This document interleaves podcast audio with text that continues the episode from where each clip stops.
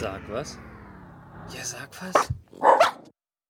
Hallo und herzlich willkommen zu einer neuen Ausgabe von Sag was Geek Talk, Episode 212. Hallo Matze. Äh, Peppi, auch herzlich willkommen von meiner Seite aus. Und dann würde ich gleich sagen, wir steigen in die Themen ein und was ist denn dein Favorit dieses Mal? Natürlich Cyberpunk 2077. Ich habe mich in das viel gescholtene Medienmachwerk reingestürzt. Ich habe als vergrämter Nicht-PS5-Besitzer ganz viele Themen für die PS5, die alle nicht so gut sind, muss man sagen. Und so wie ich das sehe, fangen wir direkt an mit der PS5 und den ganzen Sachen, die da nicht so gut laufen, wie sie könnten und sollten und man sich das eigentlich wünschen würde. Ich habe der Episode sogar schon den Namen nicht der erhoffte Nachfolge gegeben, weil ich gleich zwei Themen habe, wo es nicht so läuft, wie wir uns das als Konsumer vorstellen würden. Die PlayStation 5. Wir haben uns oft darüber unterhalten, dass es einfach nicht so wirklich geil ist mit der Verfügbarkeit. Also das ist eine klare Sache. Ähm, es gibt keine PS5.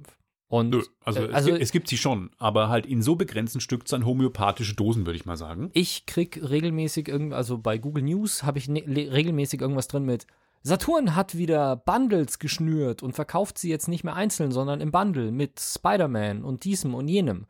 Klicke ich drauf, alle Bundles weg.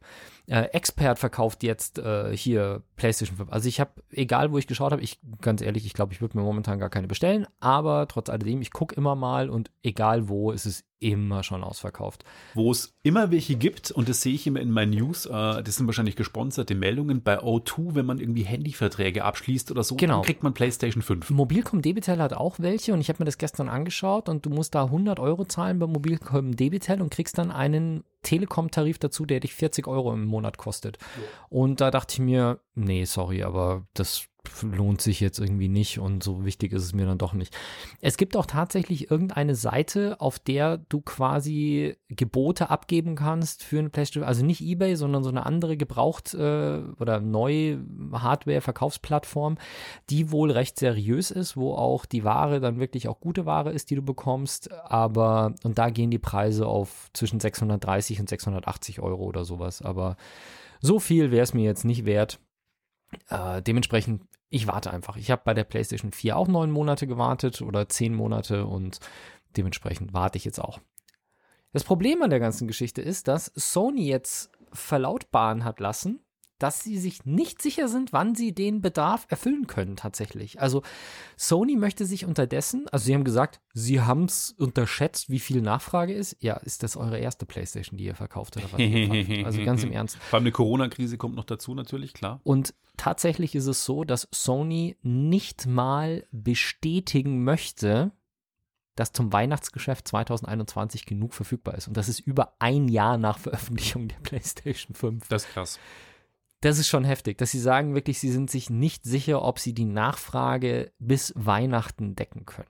Also selbst im Weihnachtsgeschäft 2021 könnte die PlayStation 5 noch ein knappes Gut sein. Und jetzt ist das erste Mal wohl aufgetaucht und zwar, den Artikel habe ich gestern gelesen, nicht über die PlayStation 5, sondern über die Xbox Series X. Die ist bei Expert jetzt äh, verfügbar gewesen für 599 Euro. Was war da verfügbar, Entschuldigung? Die Xbox Series X. Für 599. 100 Euro über dem offiziellen Verkaufspreis. 100 Euro Haben die bei über Expert dem verlangt. 100, Proz- 100 Euro über dem UVP von Spannend. Microsoft. Was natürlich schon krass ist, weil verkauft haben werden sie sie trotzdem. Und das ist halt genau das Problem. Also der UVP ist ja keine gesetzliche Bindung, sondern das ist das, was der Hersteller sagt, dass er gerne dafür hätte. Und normalerweise liegt der Handel, der Straßenpreis liegt normalerweise unterhalb des UVP. Und in dem Fall man geht davon aus, dass das eine Aktion war, mit der sie mal testen wollten, was sie sich wirklich trauen können. Und es könnte tatsächlich sein, dass ähm, sie festgestellt haben, ja, mit 100 Euro geht's akt- 100 Euro mehr geht's aktuell genauso gut und wir bekommen trotzdem alles los, weil der Punkt ist halt, solange wir in einer Situation sind, wo die Dinge ausverkauft sind, die müssen ja nicht ganz Deutschland bedienen. Es ist ja nicht so, dass die in Konkurrenz stehen, dass wenn sie ihre Ware nicht verkaufen oder wenn die Kunden nicht bei ihnen kaufen, dann kaufen sie bei Saturn oder Mediamarkt, sondern es ist einfach so, sie bekommen Ware rein und die Nachfrage ist so hoch, dass sie die, selbst wenn alle anderen auch eine Lieferung bekommen, können alle anderen Händler nicht die Nachfrage decken, die da wäre. Und wenn sie es dann für 100 Euro mehr losbekommen, ja, puh, warum sollten sie das nicht tun? Fein ist es nicht, aber durchaus verständlich. Ja, ich finde es schon, schon krass, wenn Geschäfte jetzt quasi auf den Zug mit aufspringen. Also ich ver verstehe es wirtschaftlich, heißt auch nicht, dass man es tun muss. Nö. Weil auf Ebay ist ja auch übelster Schindluder getrieben worden mit mhm. den Konsolen, was da verlangt worden ist. Aber halt für eine Xbox jetzt auch ein Geschäft von 600, was da könnte man für eine PlayStation 700 verlangen und naja, das ja. ist ein Problem, aber ich glaube, es ist generell gerade so ein Problem halt. Die Mikrochip-Knappheit trifft ja die Autoindustrie, sie trifft die Grafikkartenhersteller genau. und natürlich auch die Konsolenhersteller. Und ich bin mir gar nicht sicher, wie stark nachgefragt Grafikkarten momentan sind, wegen Mining und sowas. Das ist ja auch mal noch. wieder so, dass ähm, ja, Bitcoin und die ganzen Coins gehen ja auch alle irgendwie steil und haben in den letzten zwei Monaten einen Rekord nach dem anderen gebrochen. Ja, das ist alles irgendwie momentan knapp. Ja. Ähm, in der gleichen Verlautbarung oder zu relativ ähnlicher Zeit hat, Play, hat Sony übrigens auch bekannt gegeben, dass sie an der PlayStation VR 2 arbeiten. Also das ist jetzt offiziell, ich weiß nicht, inwiefern man das vorher nur vermutet hat, aber es gibt jetzt offiziell von Sony die Ansage, ja, es wird eine PSVR 2 geben. Also die Virtual Reality Brille, die es für die PlayStation gibt, davon wird es eine neue Version geben, die natürlich äh, ja breiteres Sichtfeld, bessere Bildschirme und so weiter hat, was das Ding auch wirklich braucht. Was es aus meiner Sicht nicht braucht, ist das Kabel, die die PSVR äh, VR 2 haben wird. Also es ist noch nicht klar, wie viel sie kostet, was sie kann, wann sie überhaupt kommen wird. Es ist nur klar, Sony arbeitet an der PSVR 2 und sie wird ein Kabel haben. Und das ist mega nervig. Ja, habe ich mir auch gedacht, als ich das gelesen habe, also, sagt mir, Leute, nicht wieder Kabel. Das ist für mich geht? wirklich der Grund zu sagen, ich trenne mich jetzt. Also, wenn von euch jemand eine PSVR 1 haben will, ich hätte eine rumliegen mit einem Haufen Zubehör dazu. Ähm, ich würde mich trennen, weil ich werde mir keine PSVR 2 holen für die PlayStation. Dafür sind die Brillen, die Oculus hat, unterdessen zu günstig, weil, was ist die Oculus Quest 2? Ist definitiv die bessere Brille als die PSVR. Ob die PSVR 2 hinkommt an die Oculus Quest, die dann zu dem Zeitpunkt auf dem Markt ist, wage ich jetzt einfach mal zu bezweifeln, weil die erste PSVR auch nicht an die anderen Brillen auf dem Markt rangekommen ist. Die war günstiger, aber qualitativ nicht so gut. Es ist halt die Spiele die Spiele, die Sony halt exklusiv hat, das ist halt das Thema. Ja. Was halt aber, die PlayStation VR so interessant Aber Oculus macht. hat auch eine große Auswahl an Spielen. Hm, ich würde aber sagen, die Exclusive Games für die PlayStation sind schon geiler. Aber dafür spiele ich halt nie. Na gut. Weil ich habe ja dieses, ich habe erstmal das Problem, dass mein Fernseher die Box nicht erkennt. Das heißt, jedes Mal, wenn ich diese, diese, diese Box zwischenschalten möchte, die ich ja nur zwischenschalte, wenn ich ähm, VR wirklich benutze, weil wenn ich VR nicht benutze, dann reduziert die Box diese Zwischenbox, die man braucht, um die PSVR zu betreiben, die reduziert die Qualität meines Bildes einfach dramatisch, weil sie kein HDR unterstützt, weil sie kein 4K, glaube ich, weiterleitet. 4K schon. Leitet sie weiter, aber kein HDR, genau. Deswegen nehme ich die immer raus. Und wenn ich sie dann wieder reinstecken will, dann ist es so, dass ähm, ich halt meinen Fernseher 15 Mal ein- und ausschalten muss, bis der irgendwann mal checkt, dass da diese Box, dass da überhaupt was dranhängt. äh, dann kommt als nächstes dazu, dass das Kabel, das ich an die Brille dann anschließe, bei mir einen Wackelkontakt hat, sodass, wenn ich mich blöd bewege, auf einmal das Bild abbricht. Äh, wo man vielleicht mal ein neues Kabel bräuchte oder so, aber das ist halt alles irgendwie ein Riesenaufwand. Ich brauche 20, 30 Minuten nur, damit ich das Ding mal spielbar habe.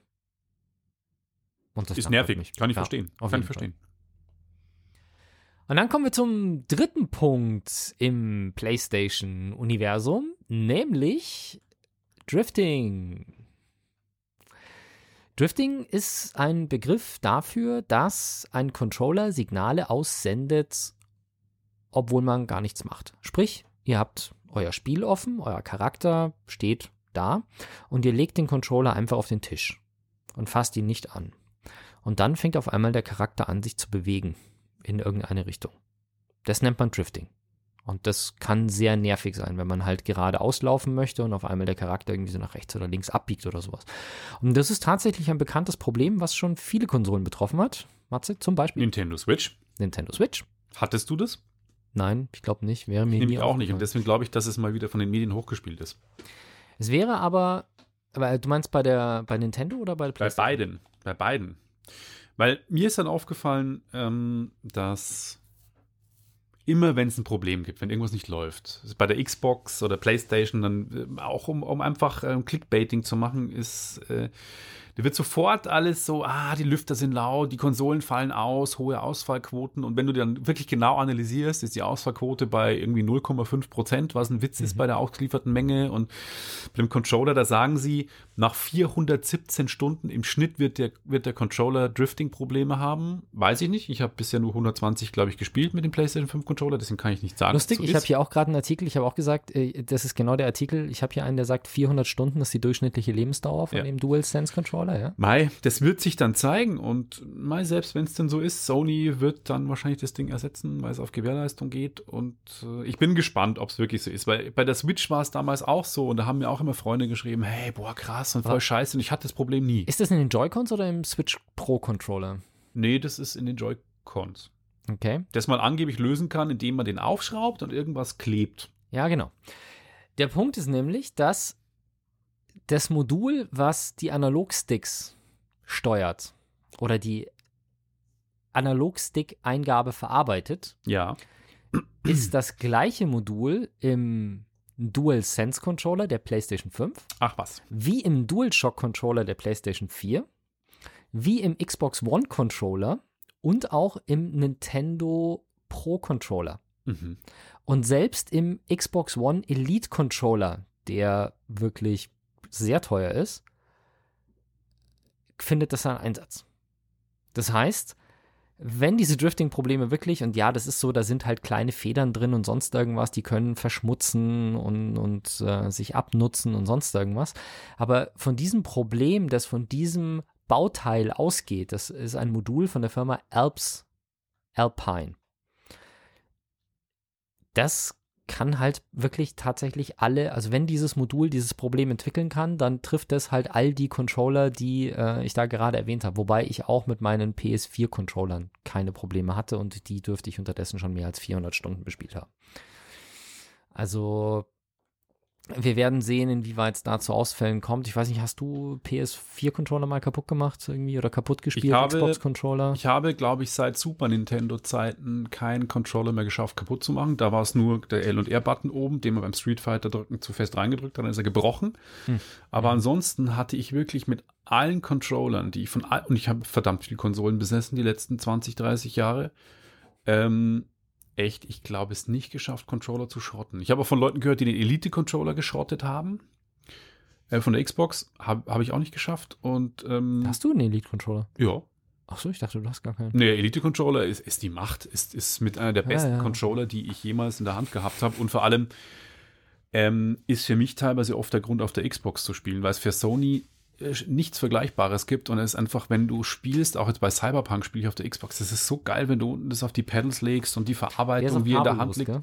Ja, ja, ja. Ja, aber für Sony gibt es ja einen ähnlichen Controller, der aber kabelgebunden ist. Das stimmt, ja. Aber auf jeden Fall ist es ein Hammer-Controller. Hm. Der ist richtig gut. Okay.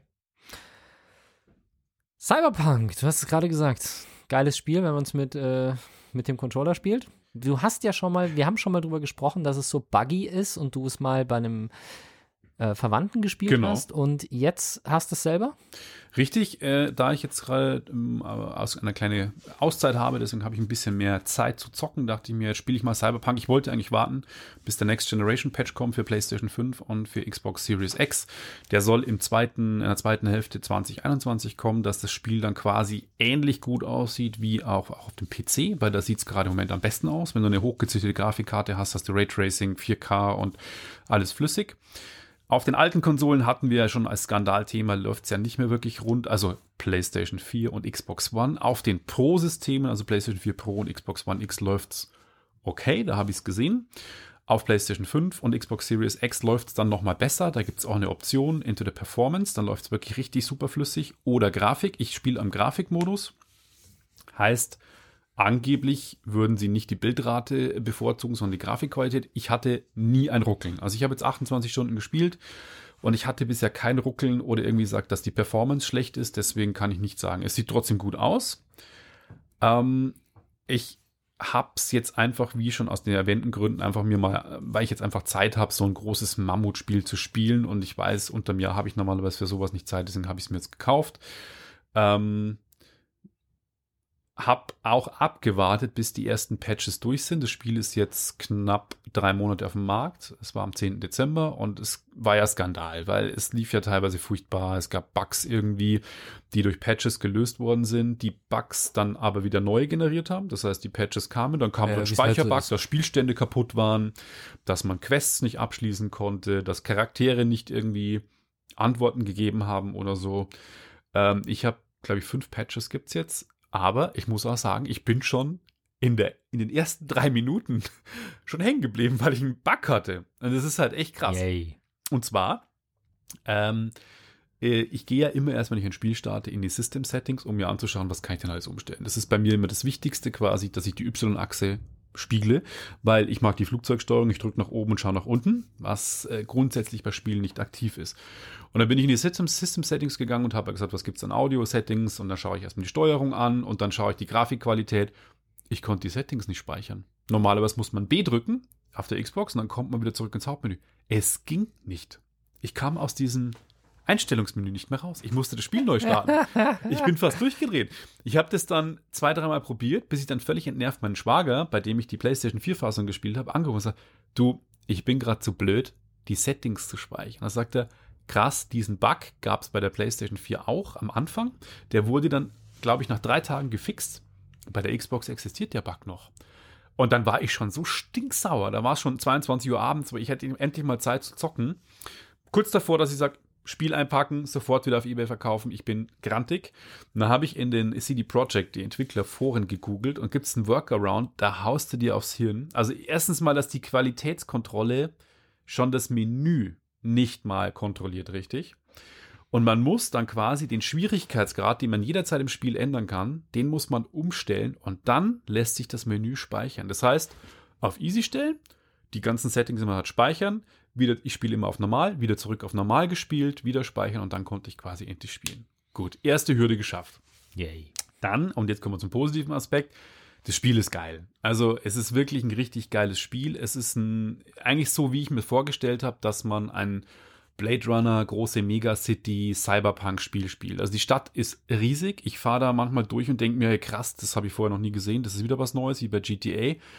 Es sieht geil mit den Spiegelungen aus. Es ist so schön nass alles, Neon-Reklame. Ähm, es gibt aber auch schöne HDR-Effekte. Also das heißt, wenn die Sonne aufgeht, dann ist schon wirklich auch so, dass sich die Sonne blendet und so. Ähm, es laufen relativ viele Passanten rum, weil es immer hieß, auf Konsolenfassungen laufen so wenig Passanten rum und so wenig Autos. Die Stadt wirkt ein bisschen leer, kann ich nicht, kann ich nicht nachvollziehen, weil ich finde es schon sehr belebt manchmal. Also baue auch gerne mal einen Unfall und fahre leider auch Leute tot, obwohl ich es gar nicht will, weil die mir durch die Gegend laufen. ähm, Ups.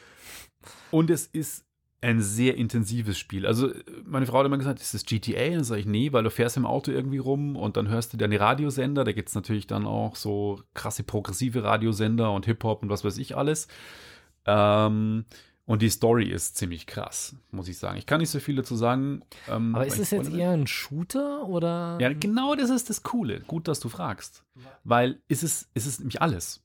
Es ist, das ist das Geile, weil ich finde, Rollenspiele ähm, versuchen manchmal zu sagen, du kannst es wie ein Shooter spielen, du kannst es taktisch spielen, du kannst es mit Schleichen spielen. Und tatsächlich bei Cyberpunk funktioniert alle Spielmechaniken. Also mein Schwager hat es komplett mit Hacking und Stealth gespielt, also immer anschleichen, mhm. Gegner von hinten töten.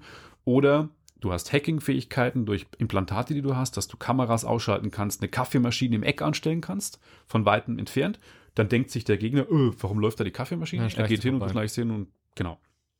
Äh, oder du spielst es wie ich, der keine Geduld hat und schießt einfach. Und ich schieße mich durch das komplette Spiel. Ich habe immer Waffen und vor allem, du kannst deinen Charakter auch aufbauen. Du hast so ein Menü, das, muss ich sagen, leider nicht immer ganz hübsch ist und auch so mit, wie so, man merkt, dass es vom PC kommt, wenn ein Cursor spielt. Und dann kannst du deinen Charakter sagen, okay, ich möchte, dass der vitaler ist, ich möchte, dass er eher stärkere Waffen hat Oder ich möchte, dass er mehr, mehr hacken kann, schneller hacken kann, mehr Hacks hat. Mhm. Und so kannst du es aufbauen. Und das funktionieren tatsächlich, ich habe auch das Stealth ausprobiert, es funktionieren alle Spielmechaniken. Und das schaffen nicht viele Rollenspiele. Also Mass Effect zum Beispiel ist für mich ein reiner Shooter gewesen. War auch ein Rollenspiel, aber für mich eher Shooter-Mechanik. Da hat mhm. das Stealthing nicht so funktioniert. Aber bei, bei Cyberpunk funktioniert es. Das ist echt cool. Ja, das war auch, äh, ich habe auch mal irgendwo was gesehen, dass zum Beispiel das erste Watch Dogs jemand komplett durchgespielt hat, ohne einen einzigen Schuss abzugeben oder sowas. Hm. Hm. Geht auch. Für mich Scheinbar. Habe ich nie gespielt. Ich habe also Watch Dogs auch viel geschossen. Viel geschossen. Ähm, das funktioniert bei Cyberpunk ziemlich cool und das finde ich auch gut, dass mir das Spiel, weil ich habe auch Bedenken gehabt, spiele ich das dann wirklich, ist mir das alles zu kompliziert, mit Charakter aufleveln und Implantate hier und Gedöns, aber es ist, geht relativ gut von der Hand. Was ich aber sagen muss, was echt nervig ist, ist die Kampfmusik. Und ich kenne Leute, die haben aufgehört zu spielen, weil sobald du in den Kampf kommst, dann fängt so eine komische hm, Trip-Hop, Drum and Bass Musik an und die kann dir dezent auf den Zeiger gehen. Da fragst du dich wirklich, wer hat denn die komponiert? Also sonst ist der Soundtrack vom Spiel echt cool, so sphärische Klänge und auch die Radiosender sind cool. Aber die Kampfmusik, die ist ein bisschen nervig. Wenn man die über die hinwegsehen kann, spielen sich die Kämpfe aber relativ cool. Äh, groß, was ich schon angekündigt habe gerade, ist die Story. Es, es, ist eins von den Highlights des Spiels. Es ist, es ist wirklich so wie ein Blade Runner-Film. Äh, es geht um Konzerne, die sehr negativ sind. Es geht um einen Mord, der passiert, wo ich nicht viel dazu sagen kann. Dein, du hast einen Partner dann irgendwie, mit dem du eine Zeit lang spielst, der dich unterstützt. Ähm, und irgendwann, weiß man ja auch schon aus den Trailern, triffst, triffst du auch auf Keanu Reeves. Und Keanu Reeves ist quasi dann dein virtueller Sidekick. Das heißt, ähm, du kriegst so Splitter implementiert oder, oder injiziert, die quasi deine bio, bionischen Fähigkeiten erweitern. Und er ist dann quasi einer von deinen, wie soll ich sagen, so eine zweite Hälfte von dir und spricht immer Persönlicher Assistent. Ja, genau. Und ähm, das ist schon irgendwie cool gemacht. Und das Spiel ist auch echt finster. Und damit meine ich nicht die, die Grafik, sondern die Story, die sie behandeln. Also es geht um Snuff. Wer Snuff nicht kennt, Snuff ist so eine Mythologie. Nicht googeln. Genau. Äh, not safe for work, sage ich jetzt mal ähm, ist durch den 8mm-Film bekannt geworden. Also ich sag's mal ganz kurz nur, es gibt den Mythos in der Pornografie, dass es irgendwie äh, Filme gibt, wo ähm, Menschen pornografische Darstellungen haben und dann dabei gefoltert und umgebracht werden. Ich hoffe das nie, dass es sowas gibt. Ähm, es ist ein Mythos. Und das wird auch in dem Spiel thematisiert. Da gibt es nämlich die sogenannten Brain Dances, die hatten wir auch schon mal thematisiert, die angeblich auch ähm, epileptische Anfälle auslösen. Ich finde es nicht so krass, sind die nicht. Die übrigens auch ziemlich cool sind. Das sind so virtuelle 3D-Hologrammaufzeichnungen, die man erleben kann in der Zukunft so VR-Geschichten. Mhm. Und ähm, in denen kann man sich frei bewegen und muss dann so Kriminalfälle lösen in, in Cyberpunk. Und die gibt es natürlich auch in pornografischer ähm, äh, Hinsicht. Und da gibt es dann auch eine Geschichte oder eine Quest, wo es um so ein Snuff-Thema geht. Oder es geht um, einer wird gekreuzigt. Also es soll quasi in dem Braindance eine Kreuzigung dargestellt werden, so ein, so ein, so ein Knacki oder so. Mhm. Und es sind wirklich Sequenzen, die du miterlebst, äh, wo du auch Entscheidungen treffen kannst, die dann sich auf den Spielfluss auswirken die zum Nachdenken anregen. Also es ist nicht irgendwie so ein reines Videospiel, das so äh, einfach so locker flockig vor sich hingeht. So manchmal sitzt du da und schluckst und denkst dir, boah, das ist krass. Das ist irgendwie eine Kritik an unserer momentanen Welt auch, also obwohl es ja ein 2077 spielt, also weit in der Zukunft. Aber das ist schon packend inszeniert und äh, deswegen hat mir das Spiel bisher auch echt gut gefallen. Was mir nicht so gut gefällt, ist, wenn du aus der Stadt rauskommst, kommst du in die Badlands. Ähm, das sind so Wüstengeschichten. Das ist spielt in Kalifornien. Das sieht manchmal so ein bisschen nicht so geil aus wie die Stadt an sich, aber die meiste Zeit spielt es ja in der Stadt. Ich bin aber tatsächlich gespannt, wie es endet. Und vom Schwierigkeitsgrad finde ich es relativ entspannt. Also auf normal muss ich sagen, hatte ich bisher nie große Probleme. Noch einen zweiten Bug hatte ich. Ähm, ich musste, äh, ich habe einen Typen getötet, so einen Officer in einem Kon Konzernhochhaus. Der fiel dann durch den Wolkenkratzer durch, durch den, durch den Aufzug nach unten und es hieß aber, durchsuche die Leiche. Ja, leider lag der halt irgendwie vom Wolkenkratzer und ich kam da nicht runter und da musste ich den Spielstand neu laden. Mhm. Es gibt eine Quicksave-Funktion, Gott sei Dank, die funktioniert auch auf Konsole relativ gut, deswegen Quicksave ist immer gut.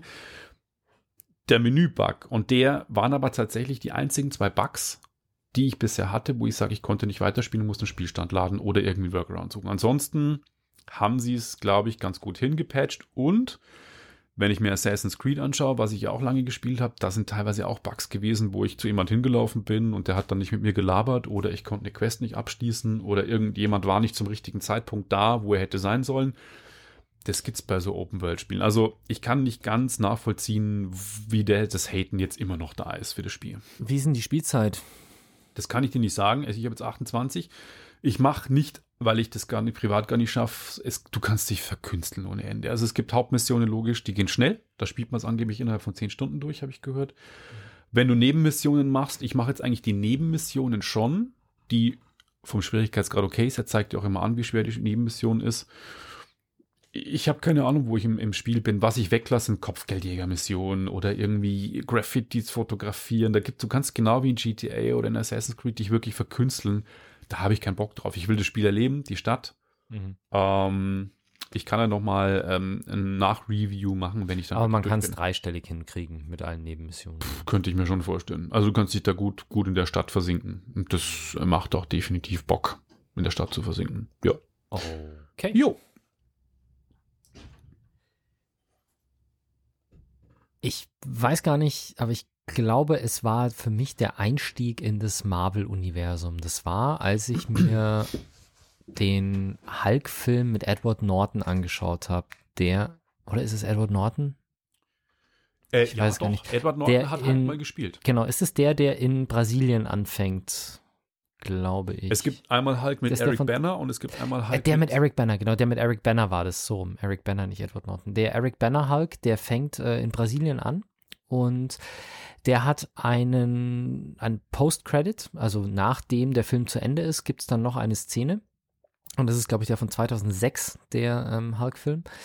Und in dieser Szene sitzt der General, der quasi gegen den Hulk verloren hat, in einer Bar und dann kommt Robert Downey Jr. rein und wird von ihm mit Mr. Stark, wir haben ein Problem angesprochen.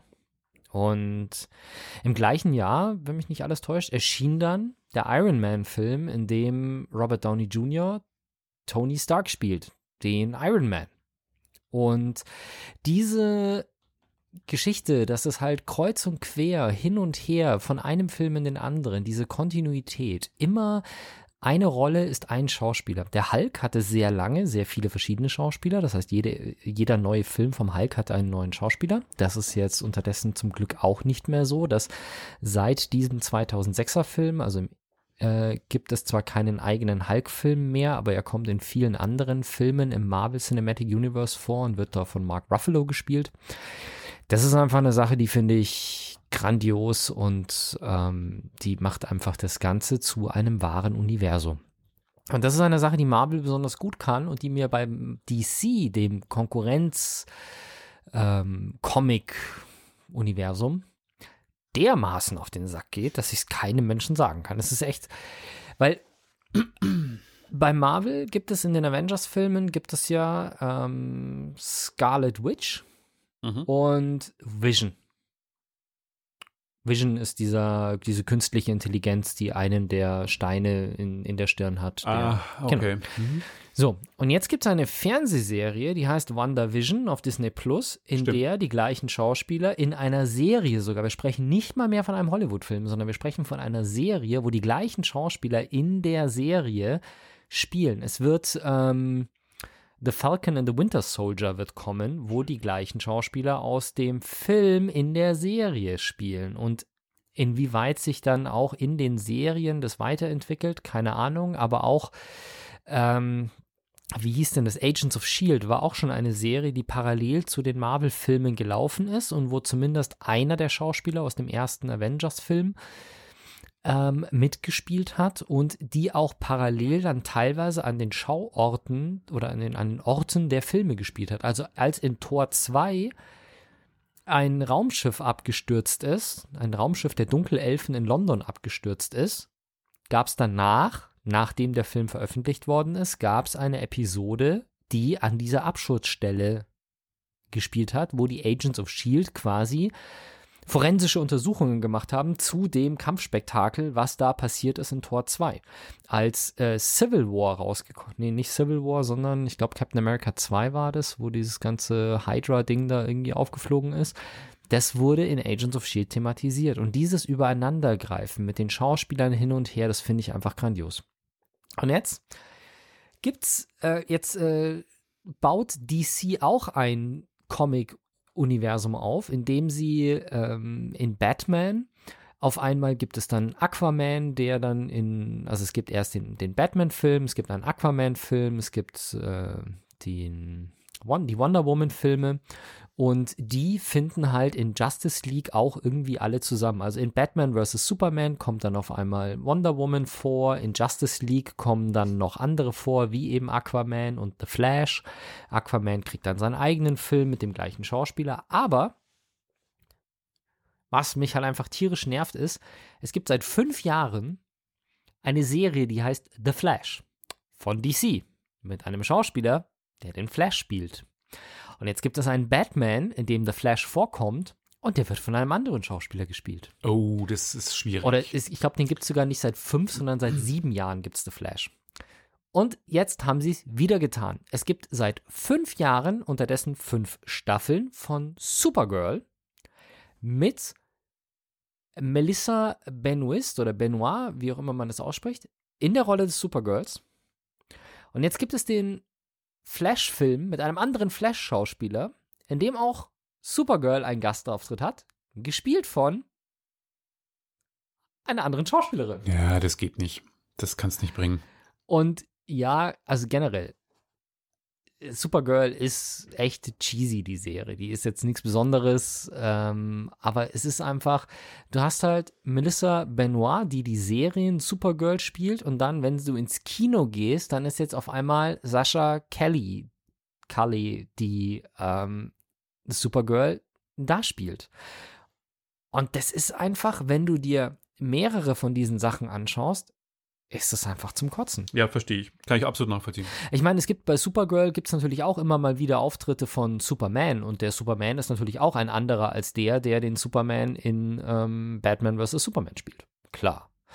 Also es ist einfach, das kriegt DC einfach nicht so hin und ich bin jedes Mal wieder enttäuscht, wenn ich ähm, da eine neue Besetzung sehe. Also leider muss man das komplett, die haben ein so ein schönes großes Universum, weil es gibt wirklich Crossovers und du musst wirklich alle Staffeln, also alle Serien und das ist The Arrowverse, also das startet mit The Arrow, dann kommt The Flash dazu, Supergirl dazu, jetzt kommt noch Batwoman dazu und es gibt wirklich ähm, Episoden, die halt vierteilig sind wo halt die erste Episode, also Teil, ähm, ich weiß gar nicht, irgendwas mit, also die Episode heißt dann Krieg um Erde X oder sowas.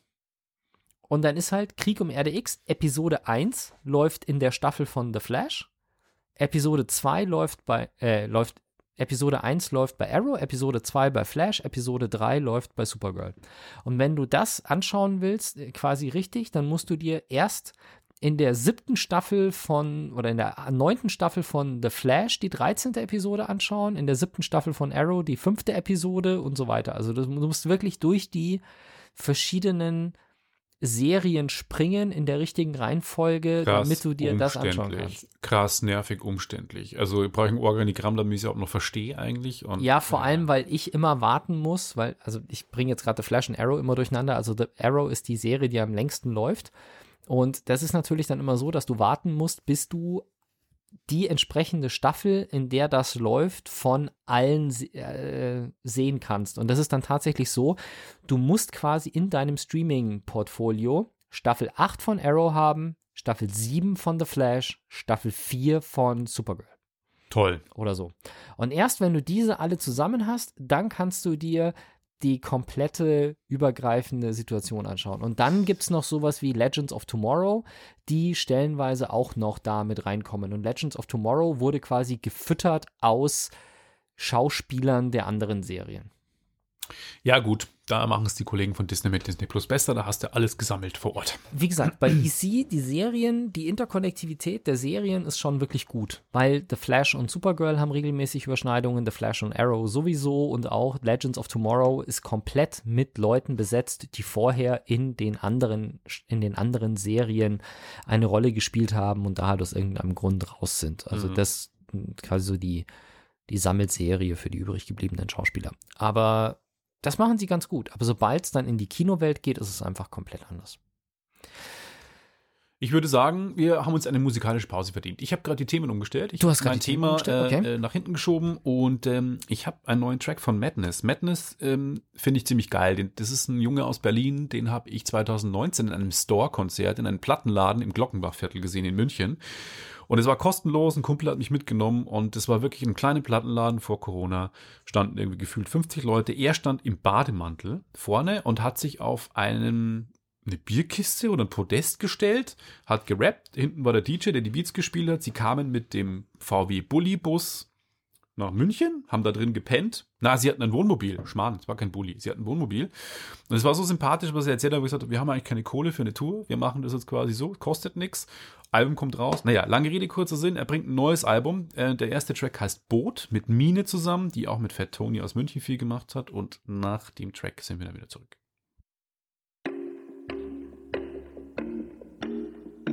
Ihr dürft jetzt gleich da reingehen und euch Und da sind wir wieder für euch. Hallo zurück. Genau, wir hatten im Livestream gerade einen neuen Track von Madness, aus rechtlichen Gründen leider im Download nicht. Ich habe es aber in den Shownote verlinkt und zwar kommt ein neues Album dieses Jahr raus. Ich finde den Track bisher ziemlich cool. Und wir kommen von einem Musikthema zu einem Filmthema und zwar Greenland. Grönland übersetzt äh, ist ein Katastrophenfilm. Wie es Das jetzt nicht, Greenland wurde ja, Grönland wurde ja nicht an die USA verkauft. stimmt. Genau. Obwohl Trump versucht hat, das mal angesprochen hat. hätten sie machen sollen, wenn man der Handlung des Films folgt. Und zwar geht es um einen Kometen, der Komet Clark, der nähert sich der Erde und die Story ist ein bisschen wie in dem Film Armageddon oder Deep Impact. Es gab ja so in den 90ern mal so eine Phase, wo es, wo die, glaube ich, alle Panik hatten in Hollywood und Amerika, Asteroiden treffen die Erde. Und in dem Film geht es auch wieder darum. Okay, jetzt bei Deep Impact ist der Komet eingeschlagen, bei Armageddon nicht, gell? Bei Armageddon Nee, da ist dann der Bruce Willis hochgeflogen und hat mit einer Atombombe das Ding in zwei Hälften gesperrt, äh, gesprengt und dann ist er auseinandergeflogen. War auch der wesentlich bessere Film. Deep Impact war, glaube ich, ein ziemlicher Schmarrn. Ich glaube, ich habe das erste Mal letztes Wochenende einen Film mit Bruce Willis im Originalton gesehen und habe mich gewundert, was der für eine angenehme, freundliche, nette Stimme hat. Ich finde, dass im die Deutschen, ja. viel besser ist. Im Deutschen. Ja, aber, Ich finde die Synchro besser. Ja, aber das Original, der hat einfach eine viel weichere, ruhige Stimme. Das und passt da- eben nicht. Ich finde, John McClane ist einfach der, der, der deutsche Synchronsprecher, so, der sagt, ich hasse Weihnachten und dem gleichen Typen fun- funktioniert das, passiert das gleiche zweimal. Ja, Ah, ich finde den deutschen, im, im amerikanischen viel zu weich. Egal. Ähm, der Komet Clark auf jeden Fall nähert sich der Erde und die NASA und die Regierung geht davon aus, er schlägt nicht ein. Naja, falsch gedacht, denn äh, gespielt wird die Hauptrolle von Gerald Butler, man kennt ihn aus 300 als Leonidas. Ähm, der hat mit seiner Frau so ein bisschen Ehekrise, einen Sohn, der typische, also ist Bauingenieur, glaube ich, und ähm, er wird ausgewählt von der amerikanischen Regierung in einen Shelter, in einen Bunker zu kommen und quasi in die Nachwelt gesichert zu werden, im Gegensatz zu seinen Nachbarn und anderen Leuten. Und da beginnt das Drama. Das heißt, der Komet Clark zerbricht nämlich dann wirklich und schlägt in Einzelteilen immer mal wieder irgendwo ein, zerstört ganze Städte. Äh, ähm, Paris, glaube ich, London sieht man irgendwie auch, natürlich asiatische Städte auch. Und die Story ist im Prinzip ähm, von dem Film Greenland, sie müssen in diesen Bunker kommen, werden dann getrennt, irgendwie auch, auf der Flucht natürlich. Das heißt, er schlägt sich alleine durch, der Junge kommt dann irgendwie auch weg und die Frau und man erfährt dann quasi in verschiedenen Handlungssträngen, wie sie versuchen, nach Grönland zu kommen. Weil in Grönland ist der Bunker, wo sie alle untergebracht werden sollen, wenn alles wirklich in Armageddon untergeht, dass sie dann dort überleben und eine neue Zivilisation aufbauen. Und er wurde halt ausgewählt. Und natürlich alles, was im Katastrophenfilm Überlebenskampf dazugehört, von Leuten, die versuchen, ihnen die Pässe zu klauen, damit sie nach Grönland dürfen, äh, inklusive Ausrauben und Plünderungen und ähm, das Kind wird entführt und was weiß ich noch, was alles passiert, ähm, ist es eigentlich ganz cool erzählt, weil äh, ich hatte ähm, mir erwartet, dass es so ein reiner Katastrophenscheiß ist, wo nur Special Effects sind, was ich auch mal gerne sehe. Dazu komme ich aber gleich, die Special Effects sind mies. Also wirklich, es ist, es kommt selten vor,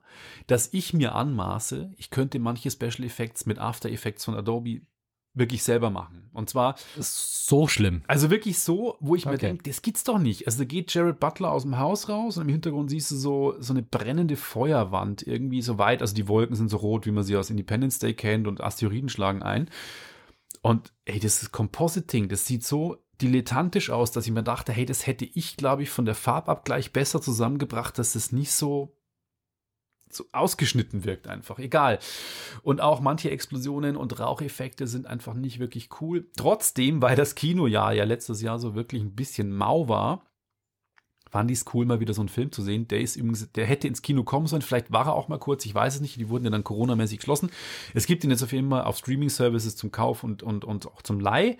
Er kommt auch auf Ultra HD-Disc im April, glaube ich, raus. Und man kann ihn sich mal angucken, weil von der Handlung her, wie ich gerade schon beschrieben habe, ich finde, er bringt sehr gut diese menschliche, soziale Komponente rüber. Was passiert mit Menschen, wenn sie wirklich so unter Druck stehen? Von dem her würde ich sagen, man kann sich Greenland anschauen, erwartet aber nicht einen Armageddon, den ich vom, von Handlung und auch vom Aufgebot an Schauspielern wirklich den besseren Film finde.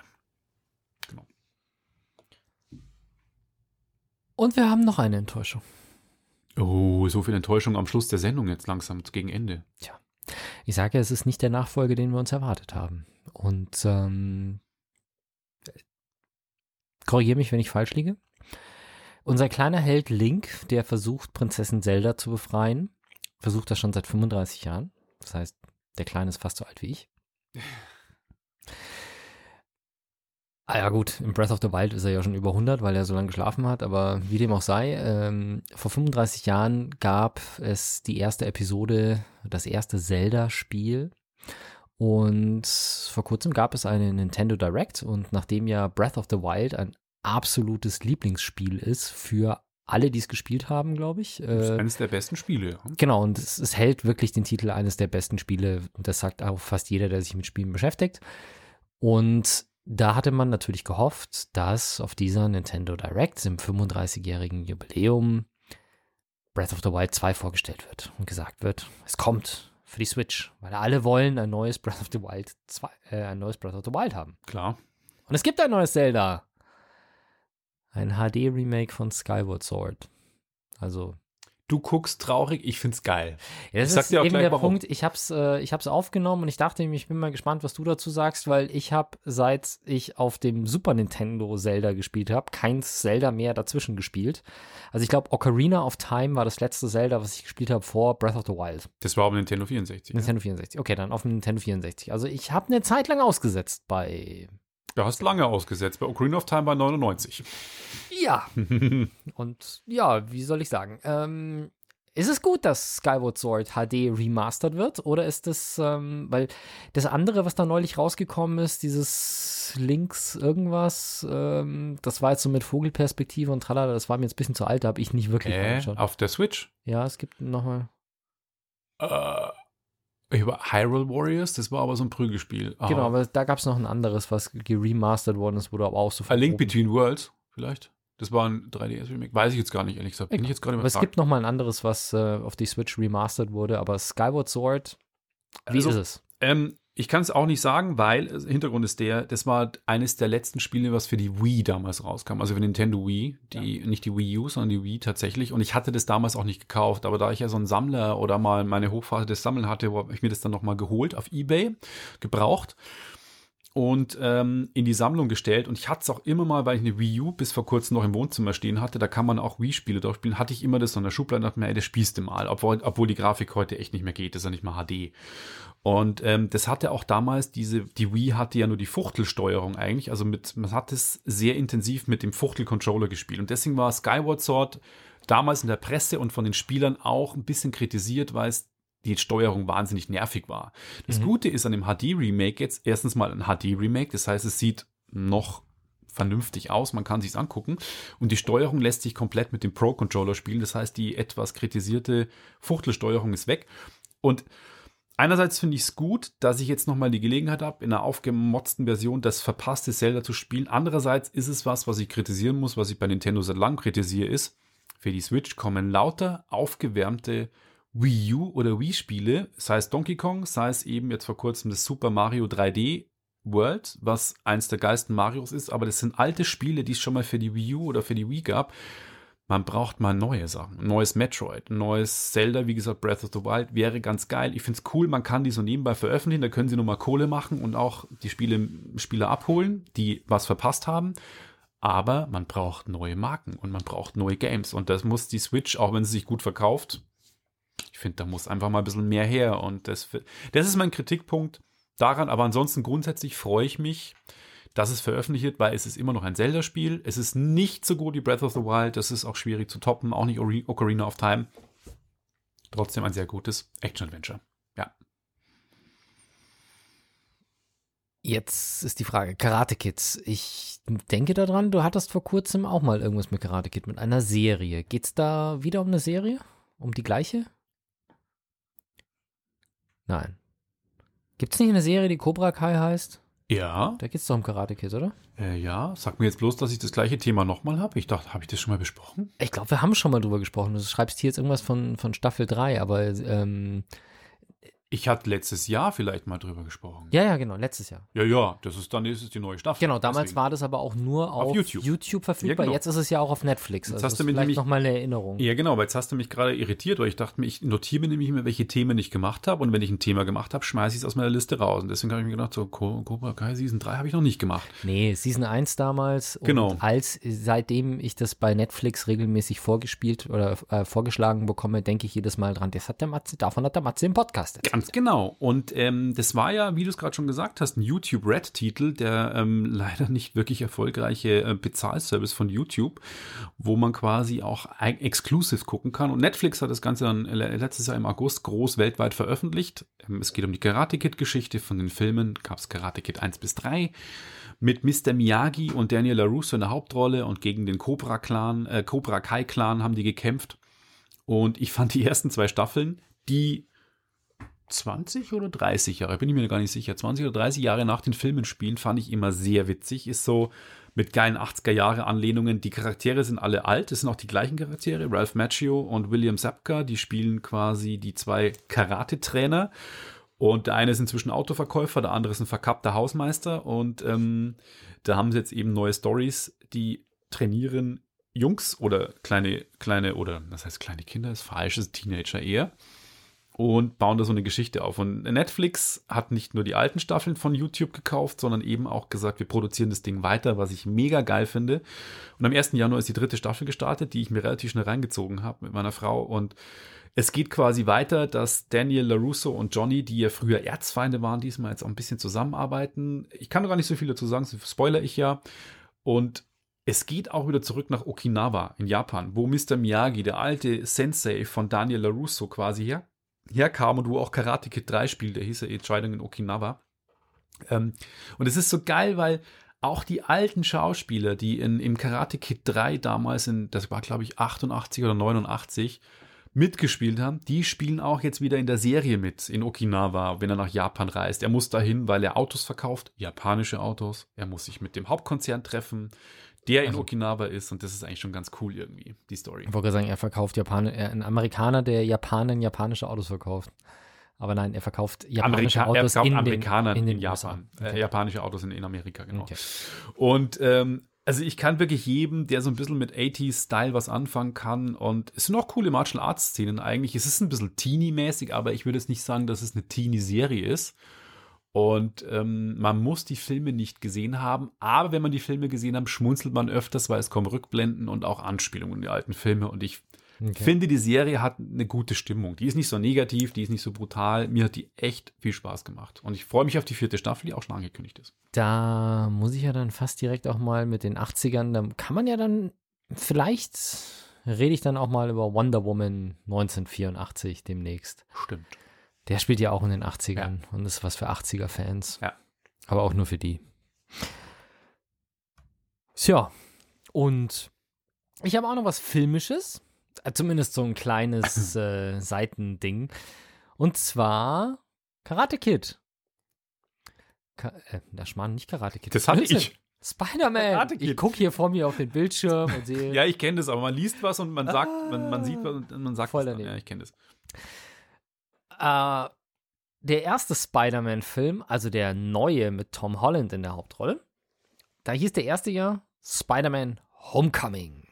Und der zweite hieß Spider-Man Far From Home. Und jetzt ging es so, dass ähm, der, der neue, der dritte Teil, wurde immer nur mit Spider-Man 3 angesprochen und die Darsteller haben sich jetzt einen Spaß gemacht und haben halt verschiedene Namen erfunden, zum Beispiel Spider-Man Phone Home oder Spider-Man Home Wrecker. Also Hauptsache irgendwas mit Home. Und das war natürlich alles falsch und es steht jetzt fest, der neue Spider-Man heißt No Way Home. Wann er kommt? Das wäre meine nächste Frage gewesen. Ja, werden wir sehen. Ähm, ich weiß gar nicht, ob es schon ein Veröffentlichungsdatum gibt. Soweit bin ich gar nicht gekommen. Was mir halt, ich finde die beiden Spider-Man-Filme echt geil. Also ich finde die neuen jetzt auch wieder geil. Es gibt ja drei Trilogien. Genau, es gibt ja, es gab ja erst die mit Tobey Maguire, Die fand die ich ziemlich geil. richtig gut Die waren. fand ich ziemlich geil. Vor allem, weil Tobey Maguire ist halt, das ist halt einer von den Schauspielern, die einem echt leid tun können, ja? weil der spielt Spider-Man, wo er echt gut benannt ist. Also ich meine, es ist ein, Stimmt. er ist, der ist jetzt nicht groß und kein, kein Dwayne The Rock Johnson, aber der ist da schon muskulös und trainiert. Und danach kam ja dieser, dieser Film, wo er einen Jockey gespielt hat. Den kenne ich gar nicht. Was ist denn das für ein? Es ist irgendein Film, wo er einen, einen Jockey gespielt hat, eben so Ah. mit Rennpferden und so. Okay. Und dafür war der natürlich, Jockeys sind halt klein, das ist Tobey Maguire, Ja. aber die sind halt auch leicht und schmächtig. Und das war ja nach Spider-Man nicht mehr. Der war nicht schmächtig, sondern der war halt gut trainiert. Und das heißt, er hat halt für Spider-Man Muskeln aufgebaut, für den anderen Film die Muskeln wieder abgebaut. Dann kam Spider-Man 2 und hat die ganzen Muskeln wieder aufgebaut. Tja, dumm gelaufen. Äh, da gab es drei Teile, glaube ich. Das war Spider-Man 1, 2, 3. Ja, genau. Der letzte mit Venom. Dann kam die Amazing Spider-Man mit Andrew Garfield. Andrew heißt der mit Vornamen, gell? Ja, ich gucke mal, aber ich glaube, ja, Garfield auf jeden Fall. Garfield in der Hauptrolle. Und da gab es zwei Teile, wenn mich nicht alles täuscht. Im ersten kämpft er gegen diesen Krokodiltypen. In der, Im zweiten Teil kämpft er Elektro. gegen Elektro, gespielt von Jamie Foxx. Mhm. Heute habe ich es mit Namen. Jamie Foxx heißt Ja, er, glaube Jamie ich. Foxx. ja. grandioser, äh, grandioser Schauspieler, der seinen Gegner spielt, aber die waren irgendwie nicht so geil. Also die, die Amazing Spider-Man sind auch nur zwei geworden, obwohl Spider-Man normalerweise immer so drei Teile sind, habe ich den Eindruck. Ähm, Stimmt, das war, da gab es gar keinen dritten Teil, gell? Nee, der Amazing Spider-Man 3 gab es nicht. Also es gibt von, von Spider-Man gibt es drei Filme, dann gibt es eben die Amazing Spider-Man 1 und 2 und jetzt gibt es äh, die neue Reihe, die auch im Marvel Cinematic Universe eingebunden ist, was eben heißt, Spider-Man hat seine drei eigenen Filme und zusätzlich dazu noch Gastauftritte in den ähm, Avenger-Filmen. Also der tritt auf in Civil War. Captain America Civil War kommt er das erste Mal vor in der großen Flughafenschlacht.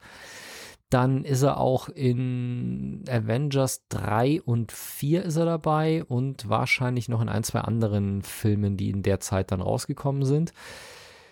Und halt eben seine drei eigenen Filme. Was auch so ein bisschen, natürlich, ich meine, wir haben ja in Avengers 3 verschwinden ja sehr viele Leute. Und unter anderem auch Spider-Man verschwindet da. Allerdings war es natürlich so, dass schon vorher klar war, dass Tom Holland einen Vertrag für drei Filme hat, drei Spider-Man-Filme hat. Also war das schon ein gutes Indiz, dass er in irgendeiner Form wieder auftauchen wird. Und äh, ja, das war so ein bisschen anhand der, der Beiträge. Naja, wie soll man sagen? Wie dem auch sei, schlechter Spider-Man, guter Spider-Man, schlechter Schlechter Spider-Man, guter jetzt sehr Spider-Man. guter, lustiger Spider-Man und es wird No Way Home sein und ja, Ich bin gespannt. ich freue mich drauf. er Der kommt. zweite, der zweite hatte einen krassen Cliffhanger, deswegen bin ich gespannt, wie es da weitergeht. Und damit würde ich sagen, sind wir langsam am Ende unserer Themen für heute. Genau. Wir danken euch fürs Zuhören, freuen uns auf Feedback auf den üblichen Kanälen und sagen bis zum nächsten Mal. Bis dann. Ciao, Ciao, ciao.